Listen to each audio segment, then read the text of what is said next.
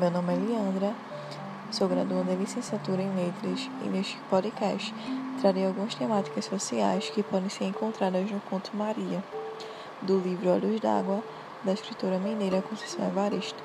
Temáticas essas que podem ser discutidas também na música Carne de Elza, A Carne de Elza Soares. Bom, para iniciar esse podcast, irei fazer a citação do conto Maria. Maria. Maria estava parada há mais de meia hora no ponto de ônibus. Estava cansada de esperar. Se a distância fosse menor, teria ido a pé. Era preciso mesmo ir se acostumando com a caminhada. Os ônibus estavam aumentando tanto. Além do cansaço, a sacola estava pesada. No dia anterior, no domingo, havia tido uma festa na casa da patroa. Ela levava para casa os restos, o osso do pernil e as frutas que tinham enfeitado a mesa. Ganhara as frutas e uma gorjeta. O osso a patroa ia jogar fora. Estava feliz, apesar do cansaço. A gorjeta chegara numa boa hora. Os dois filhos menores estavam muito gripados. Precisava comprar xarope e aquele remedinho de desentupir o nariz.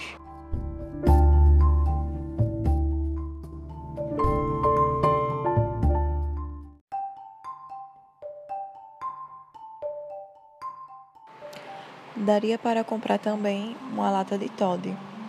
As frutas estavam ótimas e havia melão.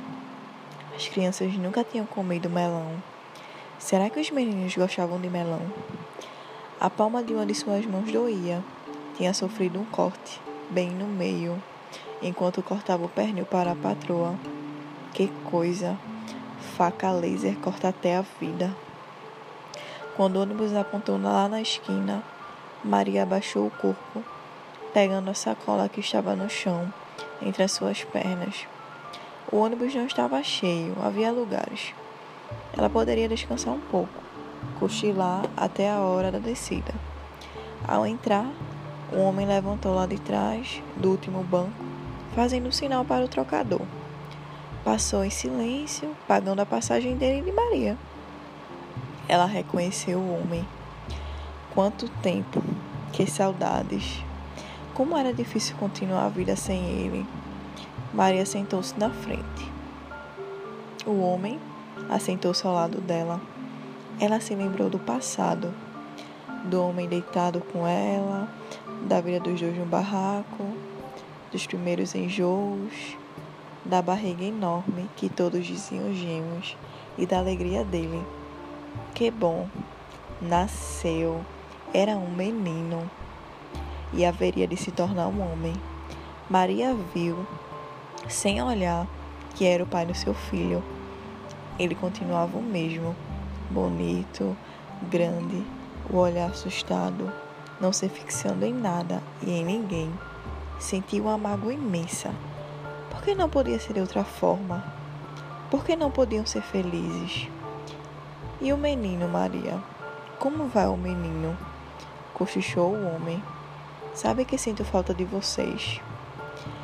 Tenho um buraco no peito. Tamanha saudade. Tô sozinho. Não arrumei, não quis mais ninguém.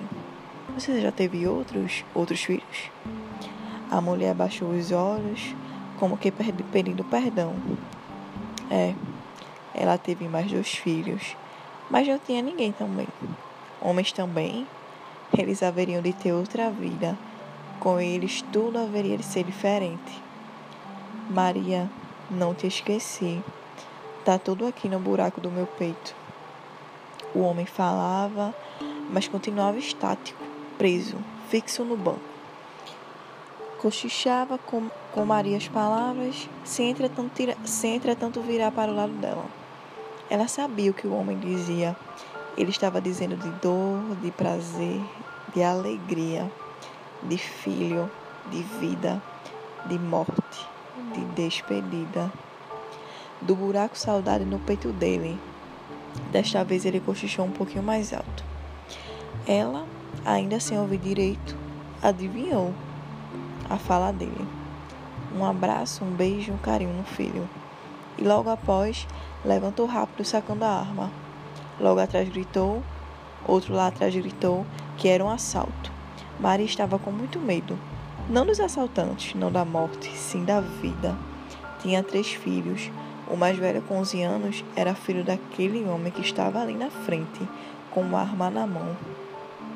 O de lá de trás vinha recolhendo tudo. O motorista seguia a viagem. Havia o silêncio de todos no ônibus, apesar, apenas a voz do outro se ouvia pedindo aos passageiros que entregassem tudo rapidamente. O medo da vida em Maria ia aumentando. Meu Deus, como seria a vida dos seus filhos? Era a primeira vez que ela via um assalto no ônibus. Imaginava o terror das pessoas passa de seu ex-homem, passou por ela e não pediu nada. Se fossem outros assaltantes, hum, ela teria para dar a sacola de frutas, um osso de pernil e uma gorjeta de mil cruzeiros. Não tinha relógio algum no braço. Nas mãos, nenhum anel à aliança. Aliás, nas mãos tinha sim.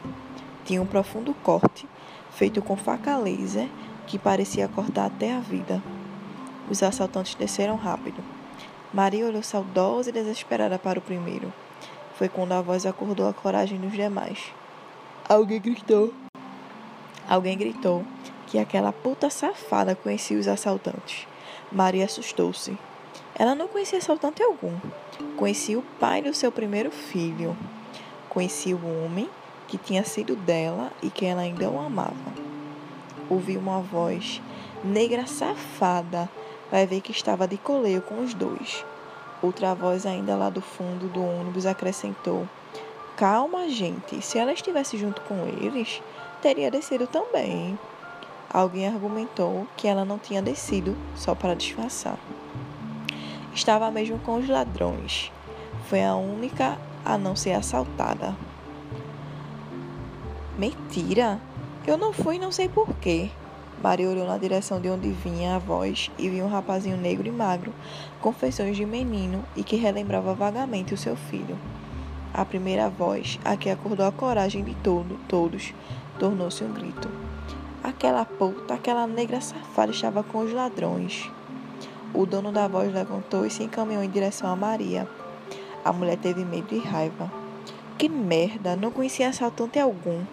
Não, não devia satisfação a ninguém. Olha só, a negra ainda é atrevida, disse o homem, lascando um tapa no rosto da mulher. Alguém gritou: Lincha, lincha, lincha. Os passageiros desceram e outros voaram em direção a Maria. O motorista tinha parado o ônibus para defender a passageira. Calma, pessoal, que loucura é esta? Eu conheço esta mulher de vista. Todos os dias, mais ou menos neste horário, ela toma ônibus comigo. Está vindo do trabalho, da luta para sustentar os filhos. Lincha, lincha, lincha. Maria punha sangue pela boca, pelo nariz, pelos ouvidos. A sacola havia arrebentado e as frutas rolavam pelo chão. Será que os meninos gostam de melão? Tudo foi tão rápido, tão breve. Maria tinha saudades do seu ex-homem. Por que estavam fazendo isso com ela? O homem havia segredado um abraço, um beijo, um carinho no filho. Ela precisava chegar em casa para transmitir o recado. Estavam todos armados com facas laser cortam até a vida. Quando o ônibus esvaziou, quando a polícia chegou, o corpo da mulher estava todo dilacerado, todo pisoteado. Maria queria tanto dizer ao filho que o pai havia mandado um abraço, um beijo, um carinho. Este é o conto Maria, da escritora Conceição Evaristo. O livro dela, Olhos, Olhos d'Água. Então, o livro é, esse conto é bem tenso, né? Muito emocionante também ao mesmo tempo. E aí eu vou quebrar um pouco o clima, né? E vou partir um, pouco, um pouco para uma análise, antes de partir para análise crítica, né? eu vou observar alguns elementos narrativos que estão presentes neste conto, né, nessa narrativa. Maria aí a gente tem ela como um personagem, é o personagem principal deste conto. Ela é uma mulher preta, periférica, mãe solteira, empregada doméstica, que ao final do experiência do trabalho, né, encontra seu ex-marido, ao qual ela ainda guarda um carinho muito grande por ele. Ela o encontra no ônibus, que é o local em que se passa a narrativa, né, o enredo. E aí a gente tem esse conto acontecendo após o, o trabalho né, de Maria, após Maria largar de um dia exaustivo de trabalho. E em todo o enredo, ou seja, em todo o conto, é possível perceber que apesar de todas as dificuldades, Maria é uma mulher muito forte, que busca e faz o melhor, sempre pensando e impulsionada pelos seus filhos. E é possível, é possível perceber isso quando o narrador fala da felicidade. Talvez mais um alívio, né, de Maria em saber que a gorjeta que ela ganhar iria ajudar a cuidar da saúde dos seus filhos mais novos. Quando o narrador cita também a felicidade deve estar levando algo novo e raro para as crianças, ou talvez, mas e talvez também a preocupação de Maria em se perguntar, quando ela se pergunta se as crianças vão gostar ou não do melão. Mas partindo para o conflito dessa narrativa, o que faz, o que me faz perguntar, o que, me, o que, eu, o que eu me pergunto é, o que leva o homem do ônibus a achar que tinha o direito de incriminar Maria pelo assalto ocorrido do ônibus? A cor da sua pele, seu gênero, sua condição social, certo? Então, são essas, são essas questões que eu vou tentar ressaltar alguns comentários a partir de uma análise no conto, né? E aí, para iniciar essa análise, eu acho que é extremamente importante fazer uma retomada histórica que seja capaz de refletir um pouco a, a histórica, no caso que reflete, na verdade, fazer uma retomada histórica que reflete na vida da população negra até hoje, que é a Lei Áurea, né? Que após a suposta liberdade através da Lei Áurea, a população que era brutalmente escravizada não teve muito direito de escolha. Por isso, muitos, muitas pessoas escravizadas, em troca do que comer, se mantiveram a serviço dos donos de engenho, o que é possível perceber que se perpetua até os dias de hoje, porém de uma forma modernizada. Então, naquela, é, naquele tempo, né, quando se deu aí a Lei Áurea, aconteciam de, das pessoas não ter muito, não ter para onde ir, não ter condições de sobreviver, não ter dinheiro e ainda se manter aí a serviço dos donos de engenho, continuando ainda assim um trabalho precário, um trabalho humilhante, desumanizado, que é o que a gente pode comparar muito com essa escravidão moderna que vive a Maria, né? Trabalha numa, na casa de uma pessoa rica que é citada no início do conto, né, a patroa dela, e fala também, retrata também o cansaço de Maria, da gorjeta que ela ganha, né? Muito provavelmente ela deve ganhar pouquíssimo em relação ao, ao que ela faz, ou seja, ainda assim é uma mão de obra escrava. E toda a humilhação a qual as os negros eram submetidos antes da, da suposta liberdade, né, da Lei Áurea, é, acontece ainda hoje, acontece na vida de Maria e acontece até os dias atuais. Que no caso a patroa dá os ossos para Maria levar para casa. É isso? Ou seja, os restos da comida. E aí é, isso se dá e isso é o reflexo dessa liberdade lá no passado que muitas pessoas não tinham para onde ir.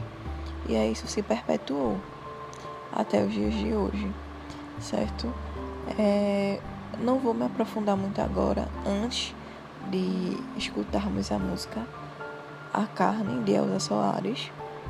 Após ela, eu irei fazer uma reflexão mais profunda. E aí, vamos escutar ela agora.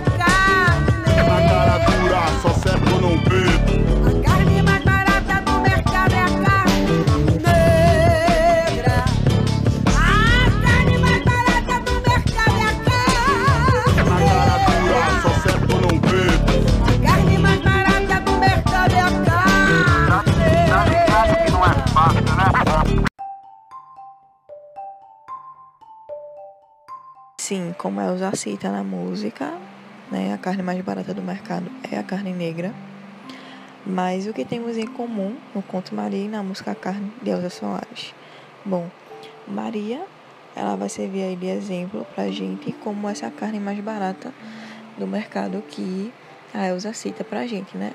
É aí um personagem que tem é, um trabalho de exploração, um trabalho desvalorizado e é de fato o corpo e o trabalho mais barato do mercado. Maria e tantos outros corpos negros que são desvalorizados acabam aí sustentando com o seu trabalho desvalorizado e muitas vezes maltratados a, a, o topo dessa pirâmide que pertence à elite brasileira. Então é importante a gente sempre se perguntar se o Estado ele está cumprindo com o seu papel de levar educação de qualidade para essas pessoas, para acabar com essa estrutura dessa pirâmide, né? De manter sempre a população negra na base, sustentando essa elite. É importante sempre observar isso. Se há intervenções do governo para isso ou se não. Se de fato é, estão deixando propositalmente esse racismo estrutural acontecer, certo? E é importante sempre retomar a questão histórica ao fato de que essa, essa população negra, na época da, da que foram libertos, né? Que houve a Lei Áurea, eles não tinham saída. E aí, o que é que pode ser feito para tirar essas pessoas da margem da sociedade? Não é isso? É importante promover é, ações que tirem essas pessoas dessa situação, já que foi algo provocado, certo? No passado e que perpetua até os dias de hoje. E aí que são pessoas que são refém muitas vezes de um sistema público de educação que é sucateado, é, que muitas vezes eles são destinados de forma gratuita ao presídio, como fala a Elsa, né? Por não haver saída da fome, do desemprego, falta de moradia. E aí nós temos Maria, que é mais uma mulher negra periférica e mãe solo, entre tantas outras no Brasil, que luta com o objetivo principal de livrar seus filhos da estatística da morte, desemprego e do sistema penitenciário. Por fim, assim como tantas outras, Maria era uma mulher que buscava paz, alegria e queria seu lugar na sociedade sendo respeitada por onde fosse. E aqui eu encerro esse podcast. Espero que tenham gostado. Abraços e até a próxima aula.